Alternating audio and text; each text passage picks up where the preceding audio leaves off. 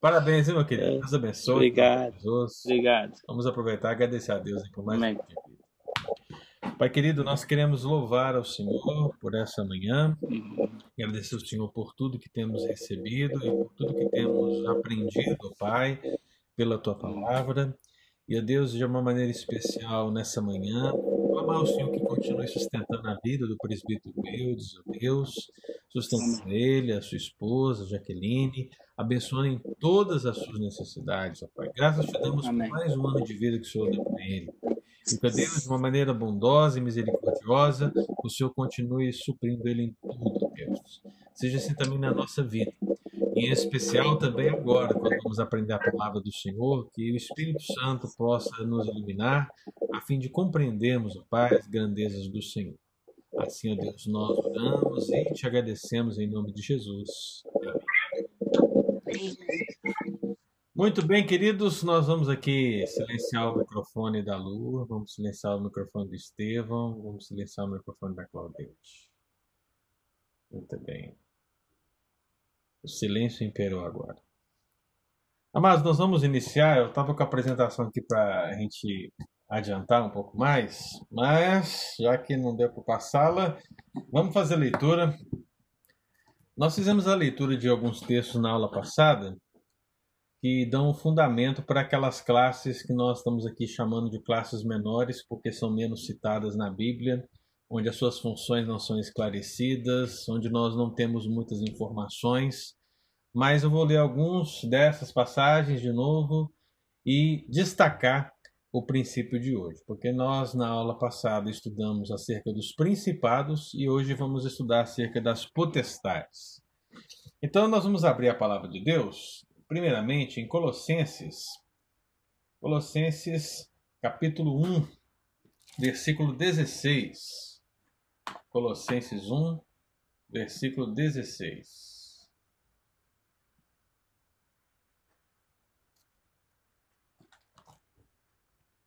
Esse é um dos textos onde o apóstolo Paulo citou várias ordens angelicais sem destacar os pormenores. Colossenses 1,16, que diz assim: Pois nele, em Cristo Jesus, foram criadas todas as coisas nos céus e sobre a terra, as visíveis e as invisíveis, sejam tronos, sejam soberanias, quer principados, quer potestades. Tudo foi criado por meio dele e para ele. Então, amados, aqui nós temos uma, um resumo dessas várias classes angelicais, a qual o apóstolo Paulo cita, também o apóstolo Pedro cita, mas apenas citados são, sem referência ao sua ao que fazem, quem é maior, quem é menor, quem está em cima, quem está embaixo, quem está na lateral direita, na lateral esquerda. A gente não sabe absolutamente nada, praticamente nada, acerca dessas classes. Então nós vimos os principados de acordo com o texto e hoje nós vamos falar das potestades. E para que nós possamos falar das potestades, três textos bíblicos se acrescentam aos demais que nós já mencionamos na aula anterior. E eu vou dar destaque para esses três, três, esses três textos bíblicos, para que a gente não fique lendo os mesmos textos sempre. Então, para começar, nós vamos ler o texto de Efésios. Efésios capítulo 2. Nós vamos abrir Efésios 2, que é um texto conhecidíssimo, que fala da salvação pela graça. Mas ali há uma referência às potestades. Efésios 2. Todo mundo encontrou? encontrou? Não diga amém que eu não estou ouvindo. muito bem. Efésios 2, 2. Kátia também chegou ali. Kátia, olha, muito bom ter você aqui. Deus te abençoe, querida. Efésios 2. Nós vamos... Alguém lê para mim? Pode abrir o microfone e ler para mim o versículo 2. Nos quais andaste outrora segundo o curso deste mundo, segundo o príncipe da potestade do ar, do espírito que agora atua nos filhos da desobediência. Muito bem. Amados irmãos, vejam o seguinte: nós já estudamos querubins, já estudamos serafins, e já estudamos sobre os principados. O que sabemos até agora é que as classes de querubins e serafins têm funções bem distintas e elas estão mais próximas do trono de Deus. O que nós falamos acerca dos principados é que a palavra principado ela é muito similar à palavra para arcanjo, no sentido da sua função. E o que nós teorizamos é que há uma possibilidade de arcanjo e principado se referir à mesma coisa, né? ou serem duas classes diferentes e onde, por exemplo, Miguel pode fazer parte das duas, porque ele é tanto chamado de arcanjo quanto ele é chamado também de príncipe. Agora, meu irmão, tudo que se fala além disso é chover no molhado, é, é falar além do que a escritura fala e muitas coisas. Se você parar para estudar, se você procurar conhecer mais acerca dessas classes menores, você vai encontrar assim, muita gente falando muita coisa, mas, meu amado irmão, ir além da escritura é muito perigoso. Muito perigoso. Né? Tomás de Aquino, por exemplo, na leitura de Colossenses 1,16, ele disse que aqui nós temos três hierarquias. Baseado em quê? Em que, que nós podemos basear que tem três hierarquias? Como é que eu posso dizer, a partir de Colossenses 1,16, que tronos é maior que soberanias e que por sua vez é maior que principados e potestades e que por sua vez é maior que arcanjo e note que que Tomás de Aquino ele coloca a classe de arcanjo abaixo das demais.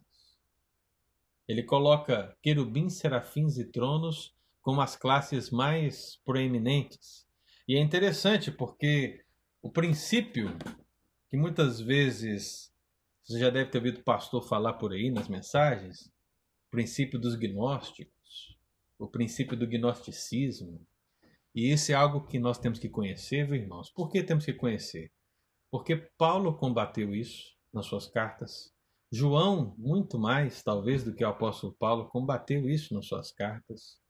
E dentre um, um número grandioso de informações que a gente pode entender nesse grupo de pessoas que achavam que tinham conhecimento ou que queriam buscar o conhecimento, e é isso que significa gnosticismo, né? A ideia da gnose, do conhecimento, ou seja, a salvação vem pelo conhecimento, né?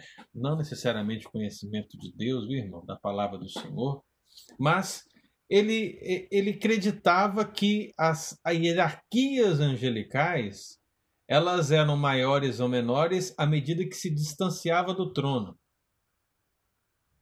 Olha só a linha de raciocínio. Então você tem o trono de Deus, está ali, está sentado o rei. Nós já vimos que os serafins e os querubins têm uma proximidade maior com o trono, porque a Bíblia sim nos coloca.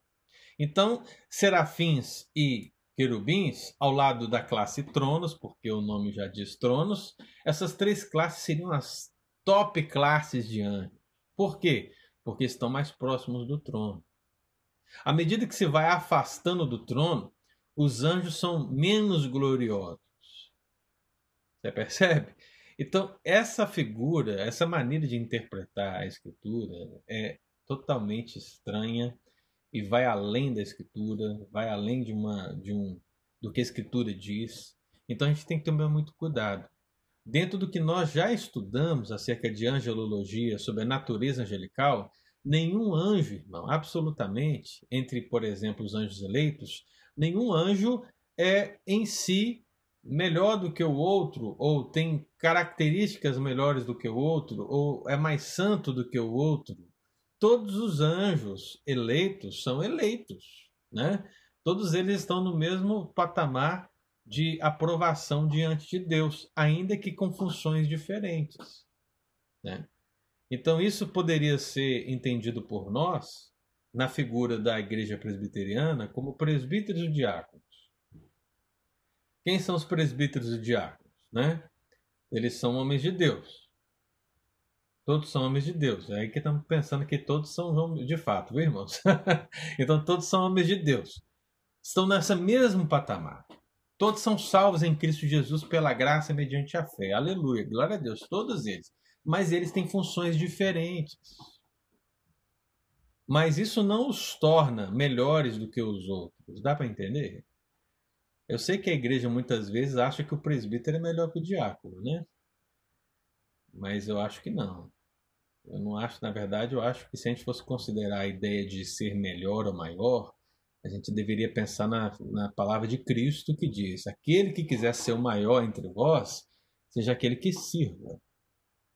Então, o maior no reino de Deus é aquele que está servindo, seja ele diácono, seja ele presbítero, seja ele professor de escola dominical, seja a função que ele tem no reino de Deus, ele está agradando ao Senhor, uma vez que ele está servindo. Nós somos servos, irmãos. Né? Então, nessa figura, todos os anjos também estão a serviço de Deus. Então, não há necessariamente essa figura onde os que estão mais próximos do trono são melhores do que os outros. Não. Eles todos eles são anjos eleitos, mas têm funções distintas, ainda que nós não saibamos quais são todas elas. E aqui em Efésios 2, o que a gente percebe? Que essas classes, elas não se limitam aos anjos eleitos, mas também aos anjos reprovados. Então, meu amado irmão, a questão é a seguinte: é possível que você tenha de todas as classes angelicais anjos eleitos e anjos reprovados. Você não vai encontrar na Escritura a descrição de principados, soberanias, potestades, tronos e poderes aplicando-se somente aos anjos eleitos ou aplicando-se somente aos anjos reprovados. Pelo contrário, você vai encontrar todas essas descrições aplicadas a ambos grupos.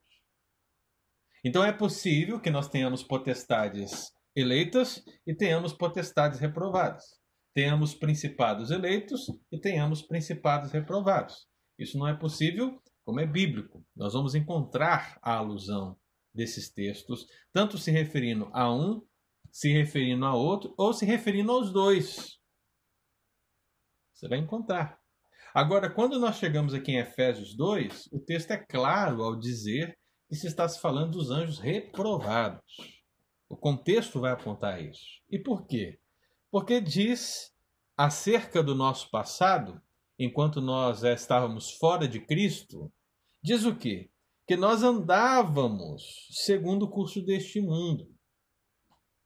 E nós sabemos muito bem qual é o curso deste mundo, não é verdade, irmão? Qual é o curso do mundo? O mundo jaz no maligno. Ok. Então, assim, o que, que eu estava falando? Sim, o curso deste mundo. Então, e o curso deste mundo jaz no maligno. É o que o próprio João descreveu. O mundo jaz no maligno. O mundo caminha não apenas a fazer maldades, mas ele é conduzido por um ser maligno. Todo o sistema do mundo está afetado por isso. Né? É, você olha para a estrutura mundial e você precisa reconhecer o seguinte, irmão, talvez você não precisa ser um teórico da conspiração, mas biblicamente falando, você precisa reconhecer que por trás de tudo o diabo está envolvido. Tudo aquilo que é contra a igreja, contra o avanço do reino de Deus, o diabo está envolvido. Isso é perfeitamente bíblico. Você não precisa pensar assim, ah, aquele camarada ele tem um, um pacto com o diabo. Não todo aquele que não está em Cristo já está a serviço do mal. Ele anda no curso deste mundo e, como diz o texto bíblico, ele está indo segundo o príncipe da potestade do ar, do espírito que agora atua nos filhos da desobediência. E você vem, você vê que a descrição é dupla aqui. Você tem a descrição de um príncipe. E o que é a descrição de príncipe, irmão? É o principado. E você tem a descrição da potestade. A gente vai ver hoje. E você tem uma terceira colocação muito estranha, do ar. Agora, o que você precisa entender? Que essa expressão remete a uma classe angelical, ou duas classes angelicais, e que ela remonta a esse grupo de anjos que são considerados, são chamados pela palavra de Deus de anjos reprovados.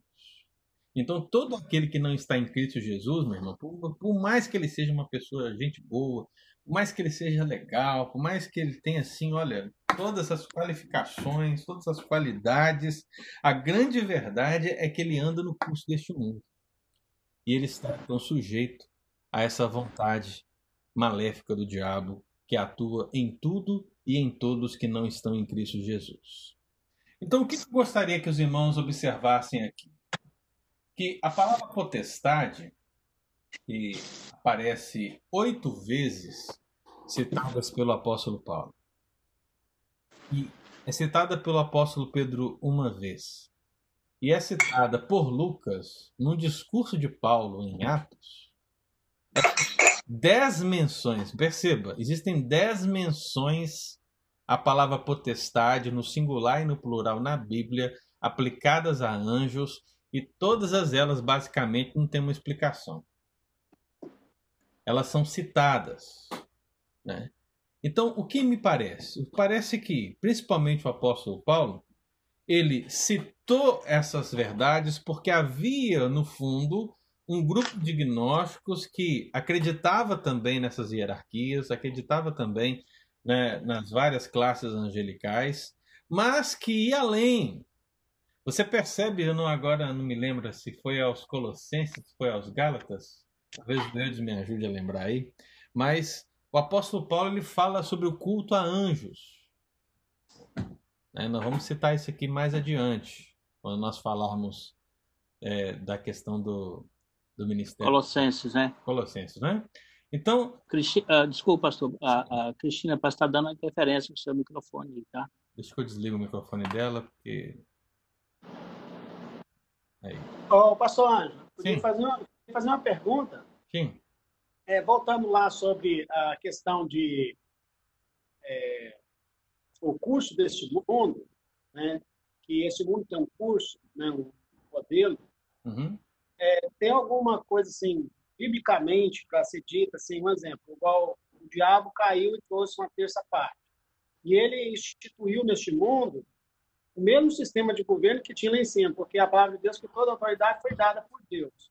E esse governo que a gente tem hoje, né, de monarquia, essas pessoas que dominam, que são pessoas, foi instalado esse sistema que tinha lá em cima, e aí o mundo serve. O povo de Israel tinha um sistema teocrático, né, que era a teocracia, até que o povo ficou com inveja e pediu um rei. Uhum. E Deus concedeu que tivesse um rei. É, tem alguma coisa mais ou menos nesse sentido que este mundo caído tem, igual né, que a palavra de Deus diz que toda autoridade foi dada.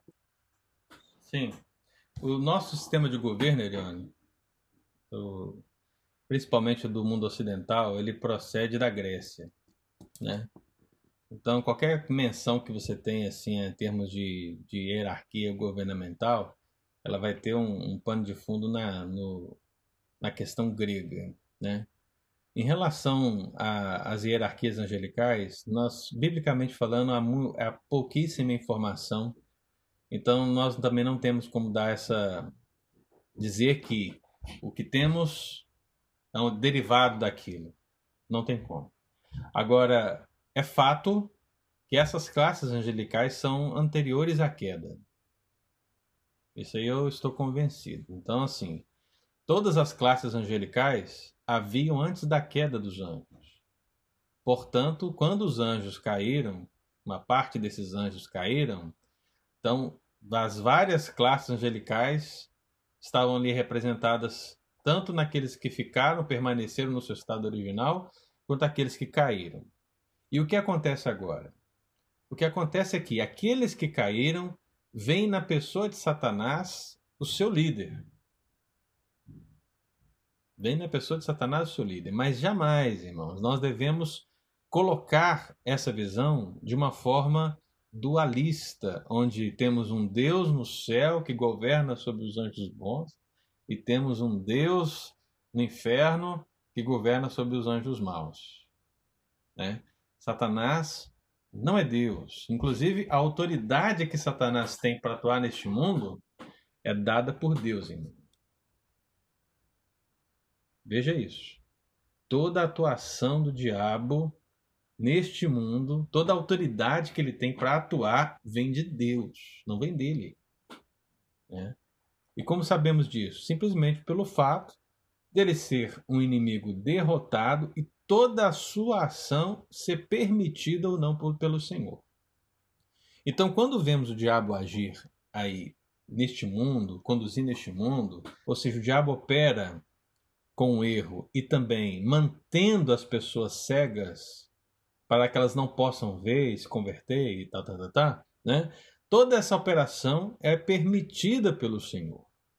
Mas a grande questão é, meu irmão, se você está amarrado, né? Vamos usar um termo bem de batalha espiritual, mas se você está amarrado ao diabo no curso deste mundo e ele te mantém cego, a grande questão é: no dia que o Senhor revelasse ao seu coração, o que o diabo pode fazer?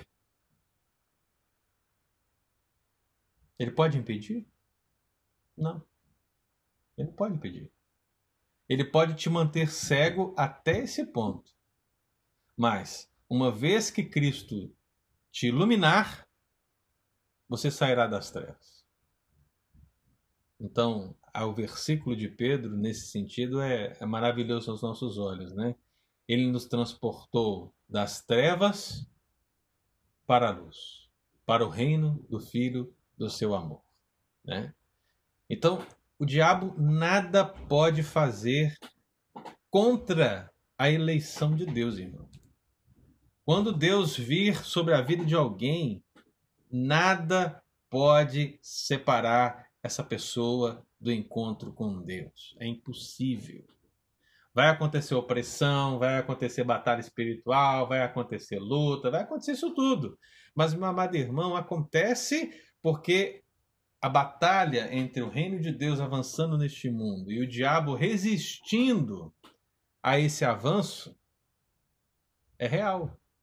Mas as portas do inferno não prevalecerão contra a igreja do Senhor Jesus. É nisso que nós cremos. É por isso que nós podemos avançar. Por que, que a gente vai para a igreja e a gente prega a palavra?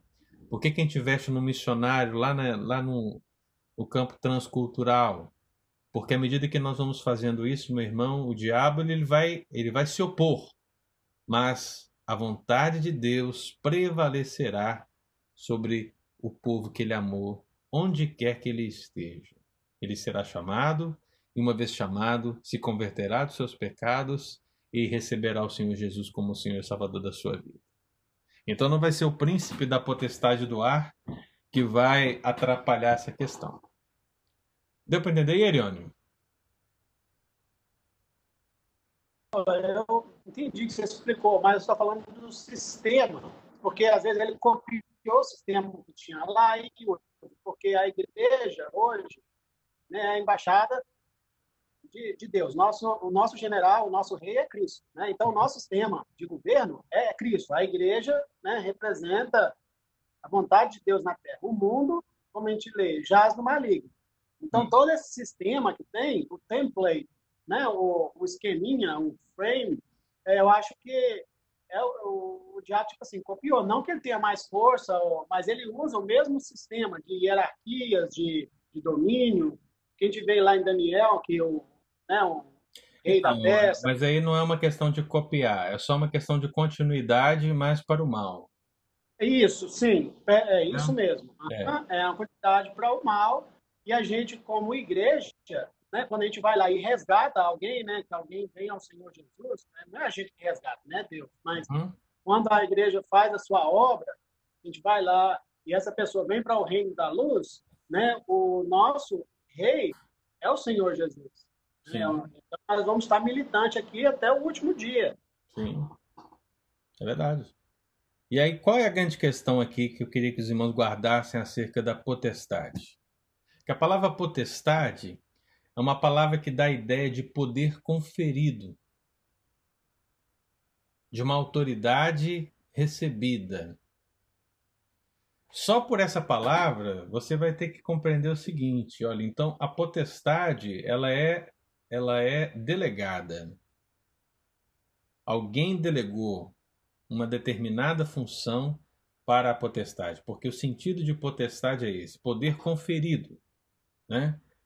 Então, eu, eu faço a minha tese aqui por essa análise da palavra, irmãos, que a potestade ela está abaixo da hierarquia do arcanjo de alguma maneira. Por quê? Porque significa poder conferido. Então seria a mesma coisa que dizer assim: olha, você, eu sou o príncipe deste mundo, disse Satanás, né? Eu sou o príncipe deste mundo, mas eu quero que você atue é, em uma determinada área, em um determinado local, em uma determinada família, uma determinada igreja, um determinado irmão lá, um, é, uma determinada pessoa, tal. Ou seja, a esfera é, é dado um sentido de poder conferido, uma designação, uma autoridade sobre. Então essa é essa classe angelical seria a classe de potestades, né? É até onde dá para a gente caminhar nesse sentido. E aí vem assim o texto e fala assim. Vejo também assim quando, um exemplo, quando um servo de Deus ocupa algum desses cargos, né, humanos que são uhum. estabelecidos, Sim. sofre. Claro. Porque é mais fácil para ser uma pessoa corrupta ocupar esses cargos e prosperar e se dar bem do que uma pessoa que realmente, né, é o servo de Deus quando ocupa, por exemplo, prefeito, qualquer cargo, né, de autoridade social, ele vai sofrer porque ele vai estar ali com a verdade, com, né, com toda a sua força, e esse mundo ele caminha né, para o mal. Ele tem uma maneira de ser, que é para o lado maldoso. Uhum. Então, por isso que é muito, muito conflito, né? Sim. É, realmente e... né, geopolítico. E aí a gente precisa pensar justamente não apenas na esfera natural, mas também na esfera da igreja, porque a liderança da igreja, irmãos, é a parte fundamental da igreja. A liderança da igreja, ela precisa ser realmente consagrada ao Senhor. Quando você tem uma liderança que, por um momento ou outro, se deixa levar pelas artimanhas do diabo de alguma maneira, a igreja sofre. É por isso, meu irmão, que o diabo com certeza ataca todos os membros da igreja do Senhor. Mas há com certeza um foco na liderança. É preciso orar pelos pastores, orar pelos presbíteros, orar pelos, pelos diáconos, orar por todos aqueles que estão investindo tempo em liderança.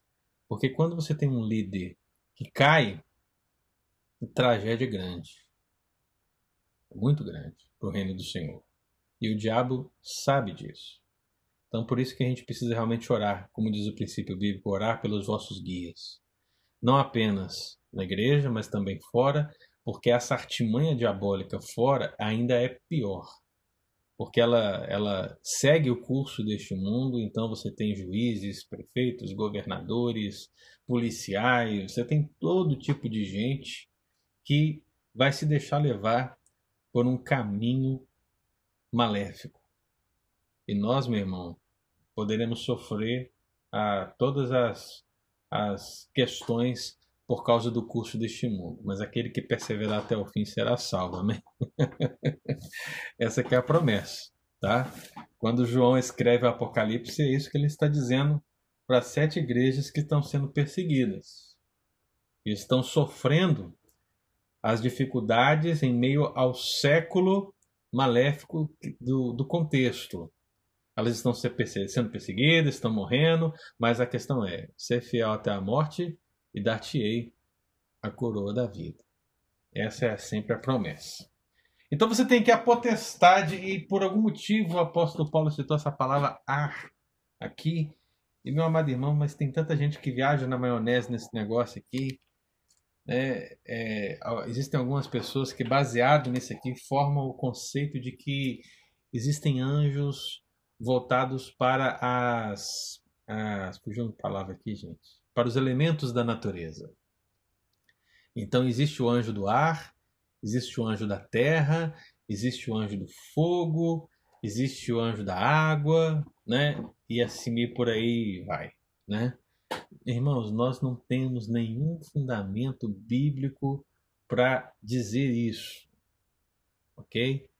São elementos muitas vezes pagãos que adentram a, a interpretação da palavra de Deus, porque colocar é, seres divinos ou criaturas celestes ligadas aos elementos da Terra. Então, irmãos, o que, que significa essa expressão lá? Eu estava falando, esse negócio de elementos e divindades e anjos, isso é coisa de nova era, isso é coisa de, de, de seita, isso não é Bíblia. Então, o que, o apóstolo Paulo quer mencionar aqui quando ele fala essa questão do ar? É interessante porque ele fala que príncipe ele conduz o mundo e agora ele coloca o ar. Eu creio que essa expressão ar, meu irmão, ela não quer dizer assim outra coisa senão uma referência ao aspecto da névoa, ao aspecto das trevas, ao aspecto da nebulosidade. Né? Eu acho que é isso. Mas qualquer coisa além disso é você assim realmente forçar o texto bíblico. Não tem como você dar esse tipo de interpretação. Então ele fala o príncipe da potestade do ar que atua no mundo. É justamente isso. Uma vez que ele foi expulso do céu, onde ele vai atuar? Ele vai atuar nas trevas deste mundo. Então, para mim, a interpretação desse texto é simplesmente essa. Mas vem o pessoal que quer construir uma, uma cadeia interpretativa. Então, tem o anjo no ar. E aí, olha só, meu irmão, se tem um anjo no ar, como é que fica o pessoal viajando de avião? né, o avião lá e tal, e o anjo tá lá no ar, o príncipe da potestade do ar, meu Deus do céu, de repente todos os aviões que caem, caem por causa da interferência desse príncipe da potestade do ar. Então perceba, meu irmão, que isso realmente é uma coisa ridícula, mas que existem pessoas que estão defendendo por aí e nós não cremos nisso. Então, Efésios 2:2 cita a potestade do ar, o príncipe da potestade do ar, e aqui com certeza é uma referência direta ao diabo.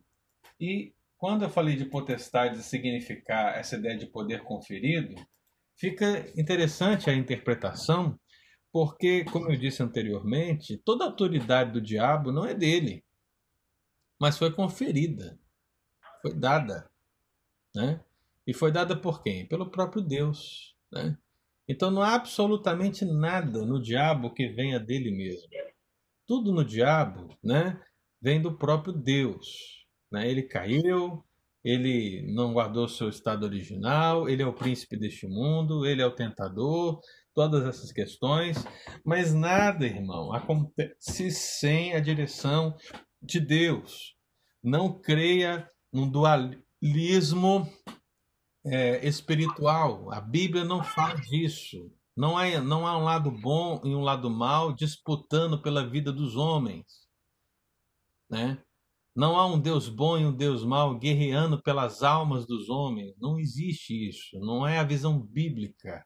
A visão bíblica é que Deus tem um plano e ele vai cumprir esse plano na história. E que nessa história os anjos caíram e que Deus permite a certa atuação desses anjos caídos mas até mesmo a atuação desses anjos caídos, Deus usa para os seus propósitos, para cumprir os seus propósitos. Então, Deus sim é o soberano, é aquele que está sobre todas as coisas, que reina absoluto, que está sentado no trono, onde todas as coisas estão debaixo dos seus pés. É por isso que a segunda, o segundo texto bíblico que eu queria que nós lêssemos é, está em 1 Pedro 3,22. 1 Pedro 3,22. Vou convidar você a abrir sua Bíblia. Porque quando vai falar aqui do exemplo de Cristo e fala do que Cristo realizou, quando chega aqui no versículo 22, o que, que se diz? Diz assim: O qual, depois de ir para o céu, que, a grande questão, né, irmão? O que, que aconteceu com Cristo depois que ele ascendeu, né? Aos céus. Então o texto está dizendo: o qual, depois de ir para o céu, está à destra de Deus, ficando-lhe subordinados anjos e potestades e poderes. poderes né? Então você percebe que Aqui algumas pessoas até acham que anjos é uma outra classe. Eu não acredito dessa maneira, viu, irmãos? Para mim, anjos é o grupo completo. e os outros nomes são as classes. Aqui, para mim, o que Pedro está dizendo é anjos, e ele, ao explicar e potestades e poderes, simplesmente está fazendo uma explicação de quem são esses anjos. É claro e evidente que não apenas potestades e poderes estão subordinados a Cristo, mas também os principados, também as soberanias, também os domínios, né? também os querubins, também os serafins. Então, porque Pedro não citou aqui, quer dizer que não estão? Entendeu? Então, a interpretação bíblica, ela precisa levar em conta todo o contexto da Escritura e não apenas uma citação em si. Então, quando aqui fala ficando subordinado aos anjos, eu, entendo que essa é a mensagem principal de Pedro aqui. Ele quer dizer que o Cristo que está à destra do Pai, ele domina sobre tudo, inclusive sobre os anjos. E aí, meu amado irmão, pensando sobre o diabo, pensando sobre os anjos caídos e o que nós acabamos de falar sobre o príncipe da potestade do ar, com a sua autoridade conferida é, pelo próprio Senhor, esse poder conferido a ele para atuar neste mundo, a gente percebe que tudo isso de fato está aí debaixo da condução do próprio Cristo Jesus. O texto que nós lemos em Colossenses 1,16 disse o quê? Pois nele foram criadas todas as coisas, nos céus e na terra, as visíveis e invisíveis, todas as classes angelicais. Tudo foi criado por meio dele para ele. Então, meu amado irmão, nada está fora do controle de Cristo. Nada. Quando a gente vai fazer a leitura é, da tentação do diabo ali no deserto e Cristo, você acha que Cristo não estava no controle? Você acha que Deus não estava no controle? Você acha que o Espírito não estava no controle? Pelo contrário, irmão. Estava totalmente no controle. O Pai estava no controle o Espírito Santo estava tanto no controle, porque o texto bíblico diz que foi o Espírito Santo que conduziu Jesus à tentação. É mais ou menos a figura seguinte: o Espírito Santo ele tomou Jesus pela mão e o levou até o deserto para ele ser tentado. Né? Isso quer dizer o quê? Controle, irmão. Controle.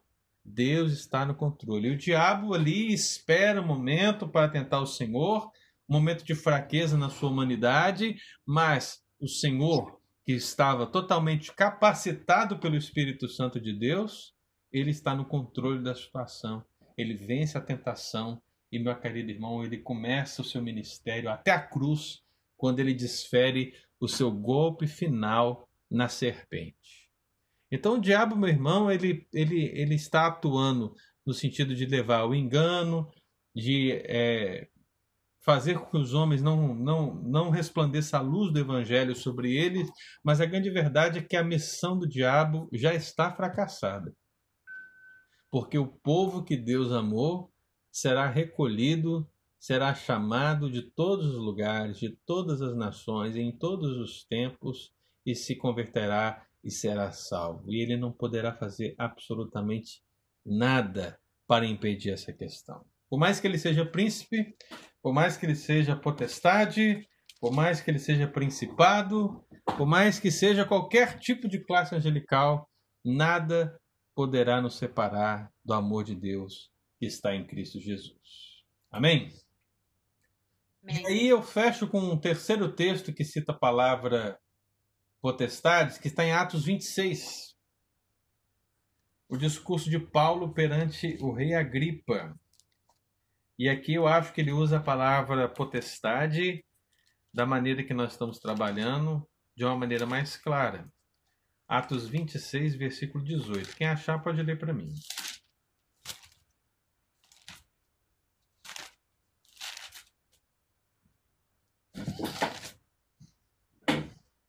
Para lhes abrires os olhos e os converteres das trevas para a luz e da potestade de Satanás para Deus, a fim de que recebam eles remissão de pecados e herança entre os que são santificados pela fé em mim.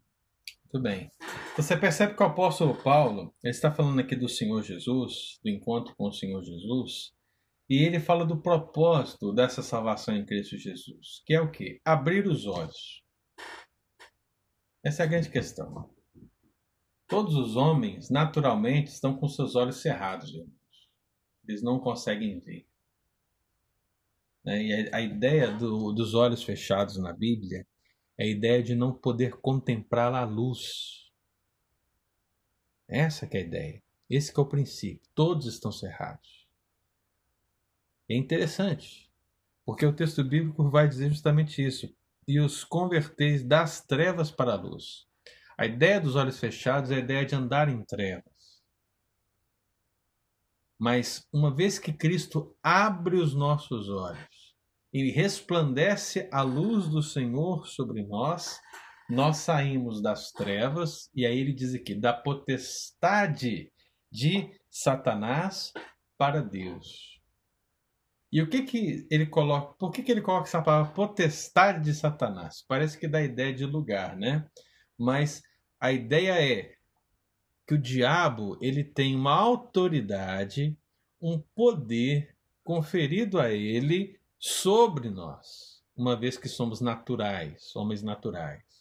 Então, deixa eu pensar sobre mim, por exemplo. Antes de eu ser convertido pelo Senhor, o diabo tinha uma autoridade sobre a minha vida e ele me mantinha em cegueira espiritual para que não resplandecesse sobre mim a luz do Evangelho.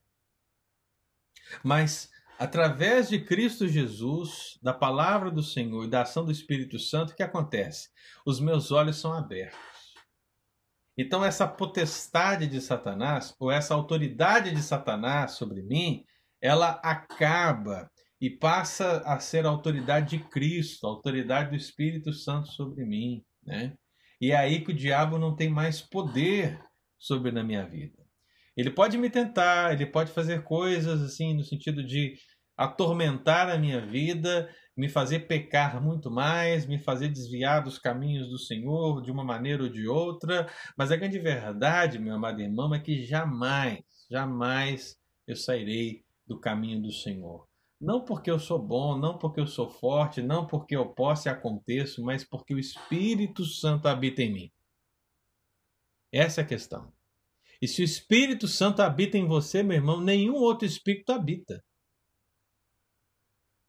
É por isso que é impossível um crente verdadeiro ser possuído pelo diabo. Quando o Senhor Jesus mencionou a parábola da casa, do espírito da casa, né? É mais ou menos isso que ele quis dizer. Ele disse: olha, é o seguinte, se a pessoa é possuída por um, demônio e esse demônio é expulso e essa casa não é preenchida, o que acontece? Quando esse demônio volta, ele encontra lá a casa vazia e ele entra e entra pior do que o primeiro estado. Então, o que, que isso quer dizer? Quer dizer o seguinte: nós estamos naturalmente no curso deste mundo o diabo tem autoridade sobre nós, está nos mantendo cegos e estamos aí. Só que Cristo vem e nos liberta. E o que ele faz? Uma vez que ele nos liberta, ele limpa a casa toda. Aquela casa imunda. Né? Ele limpa a casa. Ah, tá aí o Estevão e a Dulce. Né? Limpou a casa, viu, gente? Limpou, deixou a casa limpa. E o que, que ele coloca para morar nessa casa, habitar nessa casa? O Espírito Santo de Deus.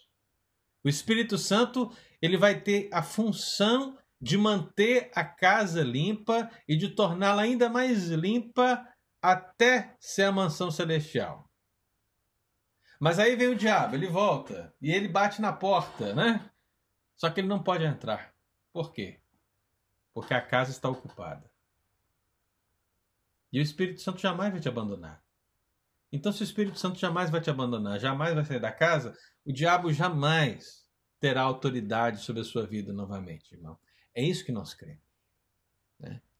Então, a ideia de potestade é uma ideia de poder conferido, é uma ideia de autoridade, é uma classe angelical, mas, meu amado irmão, isso, essa classe não tem poder sobre os filhos de Deus, sobre os convertidos, sobre os lavados, remidos pelo sangue, aqueles que têm o Espírito Santo de Deus. Tudo se fez novo. A casa é nova. É uma casa sobre a rocha, para a glória do Senhor. Amém?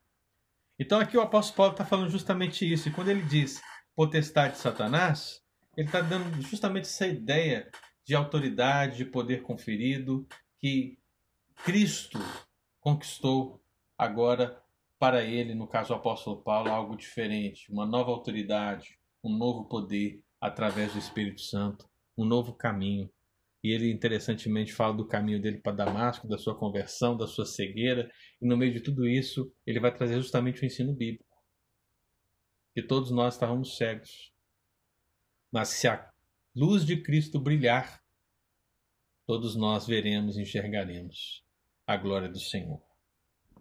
Amém, irmão? Então, é preciso que a gente pense nisso, em termos de principados e potestades. E por que, que eu separei uma classe para cada um? Porque você tem principados, você tem oito citações bíblicas para principados. Você tem dez citações bíblicas para potestades.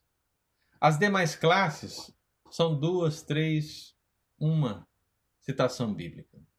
Então o que, que vai acontecer? Eu fiz a primeira aula da semana passada sobre principados, a aula de hoje sobre potestades, e na aula de domingo eu vou terminar. Eu vou falar das demais classes. Vou falar da classe dos poderes, vou falar da classe dos domínios, vou falar da classe das soberanias e vou fechar essas classes menores fazendo um comparativo entre as cinco e as demais que nós aprendemos. Bom, e terminando domingo que vem essa parte, nós vamos começar a falar sobre o anjo Gabriel. Por que, que nós vamos falar do anjo Gabriel? Porque ele é um, ele é um, um anjo exceção, né? É, é dado o nome, ele não é chamado de arcanjo, mas aí nós vamos estudar o anjo Gabriel. E depois que nós estudarmos o anjo Gabriel, nós vamos estudar o arcanjo Miguel. E depois que nós estudarmos o arcanjo Miguel, aí nós terminamos essa parte acerca da organização angelical e avançamos para a próxima, que é o ministério dos anjos eleitos. E aí nós vamos estudar na prática o que a Bíblia diz acerca do que os anjos fazem em prol da nossa realidade contemporânea. Amém? Deu para pegar, irmão? A visão geral? Ok. Pode abrir o microfone aí para falar. É, a, a Nilma fez uma pergunta aí, pastor. Quais? Nilma, deixa eu ver o que ela perguntou. Então, quando o crente cai ou é dado a falar mal dos irmãos, pastores, significa que o Espírito Santo não habita nele? Então, Nilma, é uma diferença muito grande isso que você falou do que eu falei. Porque é o seguinte, nós estamos falando de uma salvação genuína. Né? Não estamos falando de gente que está na igreja e que comete coisas depois que desagrada ao Senhor. Irmão, preste bastante atenção no que eu vou falar. Estar na igreja não significa estar salvo. Estar na igreja não significa ter o Espírito Santo. Estar na igreja não significa estar no céu. Então tem muita gente na igreja que está lá na igreja, tem cargo na igreja, serve na igreja, faz o, um monte de coisa na igreja, mas que não é trigo, é joio. É simples assim, irmão. Sorry. mas é o que a Bíblia diz. Então, às vezes, muitas vezes a gente vai ver o quê? O crente, vários crentes caindo, caindo, ok, irmãos? Vários crentes caindo na igreja, ou falando mal do irmão, né? Igual a, a, a Nilma falou aqui e tal. E muitos desses, irmão, o Espírito Santo não habita nele mesmo, né? Ele nunca habitou, não é que ele habitou e foi embora, é, ele nunca habitou, né? E continua não habitando. Agora a questão é, se uma pessoa cujo Espírito Santo realmente habita, né? Ela pode cair? Ela pode cair. Não é perder a salvação, irmão. Ela pode cair em pecado. Ela pode fazer algo errado. Ela pode fazer algo que desagrada a Deus. Mas uma pessoa que tem o Espírito Santo, irmão, jamais, jamais tem prazer no pecado. Jamais. Ele pode permanecer até um tempo distante dos caminhos do Senhor.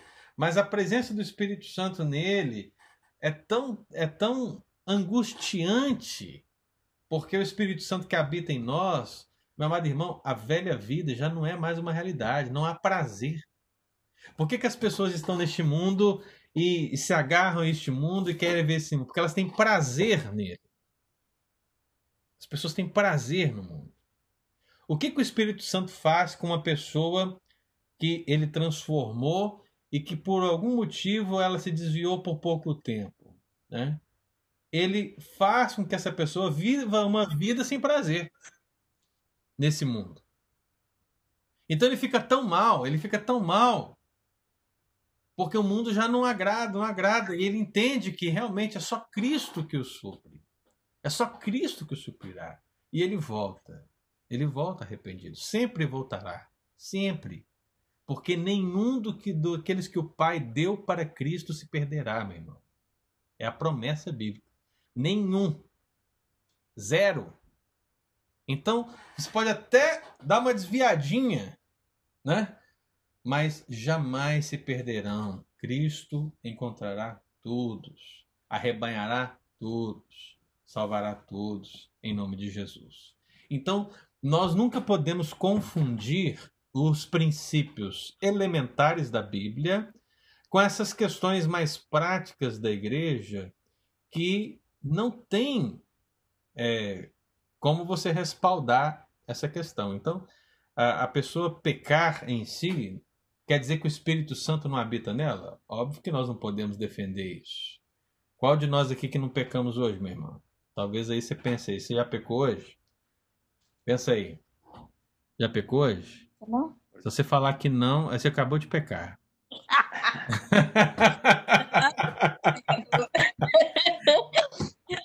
Pastor. Sim ah, quando naquele versículo que fala assim, cuidado para que você que está de pé, cuidado para que não caia, Sim. porque o segundo estado é pior do que o primeiro.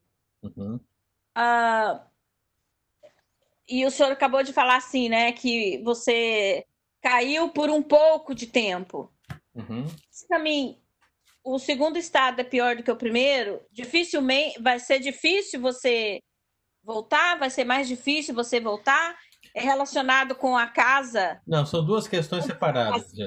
São duas questões separadas, Lúcio. É porque eu vejo assim, quando a casa está vazia, uhum. ele volta e traz mais. Então, mas olha só, duas coisas separadas. Você não pode juntar ah. as duas. Ah. Primeiro, quando o apóstolo Paulo fala, aquele que está de pé veja que não cai, ele fala para crentes. Uhum. E o texto de que eu mencionei sobre o espírito, né? Ele está falando de uma pessoa que foi liberta de um espírito maligno, mas que não foi salva. Hum. Entendeu? Porque necessariamente expulsar um demônio não significa salvar a pessoa. Hum. É, você pode expulsar um demônio e a vida da pessoa continuar entregue ao diabo. Você trouxe um, um alívio temporário para ela. Oh, né? Então, o que você precisa é compreender que a pessoa que é liberta do diabo, precisa ser liberta do diabo, mas precisa ser preenchida pelo Espírito Santo de Deus. Porque só assim haverá verdadeira paz. Né? Então, é, é isso que o texto primeiro quer dizer. Agora, quando o apóstolo Paulo cita essa questão, aquele que, que pensa estar de pé, veja que não caia, ele está se referindo justamente a Gálatas 6, né? É, a confiança exacerbada em se pôr no homem. Ou seja, você não deve confiar nos seus méritos, mas você deve confiar nos méritos de Cristo. Então é uma coisa totalmente diferente. Não tem a ver com cair no sentido de cair em pecado é, para desgraça eterna, né? Mas de você se arrogar, achar que você é alguma coisa, você é o último biscoito no pacote, né? E que você pode, que você faz, que você é demais e tal. Olha, cuidado. É aquele que pensa está de pé, aquele que pensa que alguma coisa pode cair, né? E geralmente cai. Então esse cair, né? Ele pode ser muitas coisas. Pode ser um cair dessa posição de autoridade, pode ser um cair em pecado, né? Mas não, não quer dizer cair em é, e perder o Espírito Santo e o diabo entrar nele. Entendeu? Essa é a diferença básica. Amém, irmãos? Deu para caminhar? Eu sei que assim não está muito mais. É... Como é que eu vou falar? Amém, pastor. Obrigado pela resposta. É... Ô, Nilma. É você, Nilma? Yeah. É a Nilma? Yes. Beleza, Nilma, né? Então, assim, o que nós não temos como avançar muito em termos de principados e potestades das demais, porque realmente, irmão, não há muita coisa a ser falada, mas a gente precisa entendê-las, separá-las, né? O que nós não podemos fazer é ir além. Então, assim como o apóstolo Paulo e Pedro reconheceram as classes, nós também reconhecemos. Nós podemos caminhar um pouco mais analisando todas as passagens bíblicas, mas jamais podemos dizer além disso. Então, além do que foi falado aqui, fica difícil você defender qualquer coisa relacionada a principados e potestades, serafins e querubins, como nós já vimos. Então, domingo que vem, eu aguardo todos para a gente encerrar essas classes menores e depois entrarmos acerca do anjo Gabriel. Eu tenho certeza que Amém, tem um muito mais material para a gente poder conversar, né, irmãos? Que Gabriel está em um monte de texto e tem muita coisa que a gente pode falar sobre.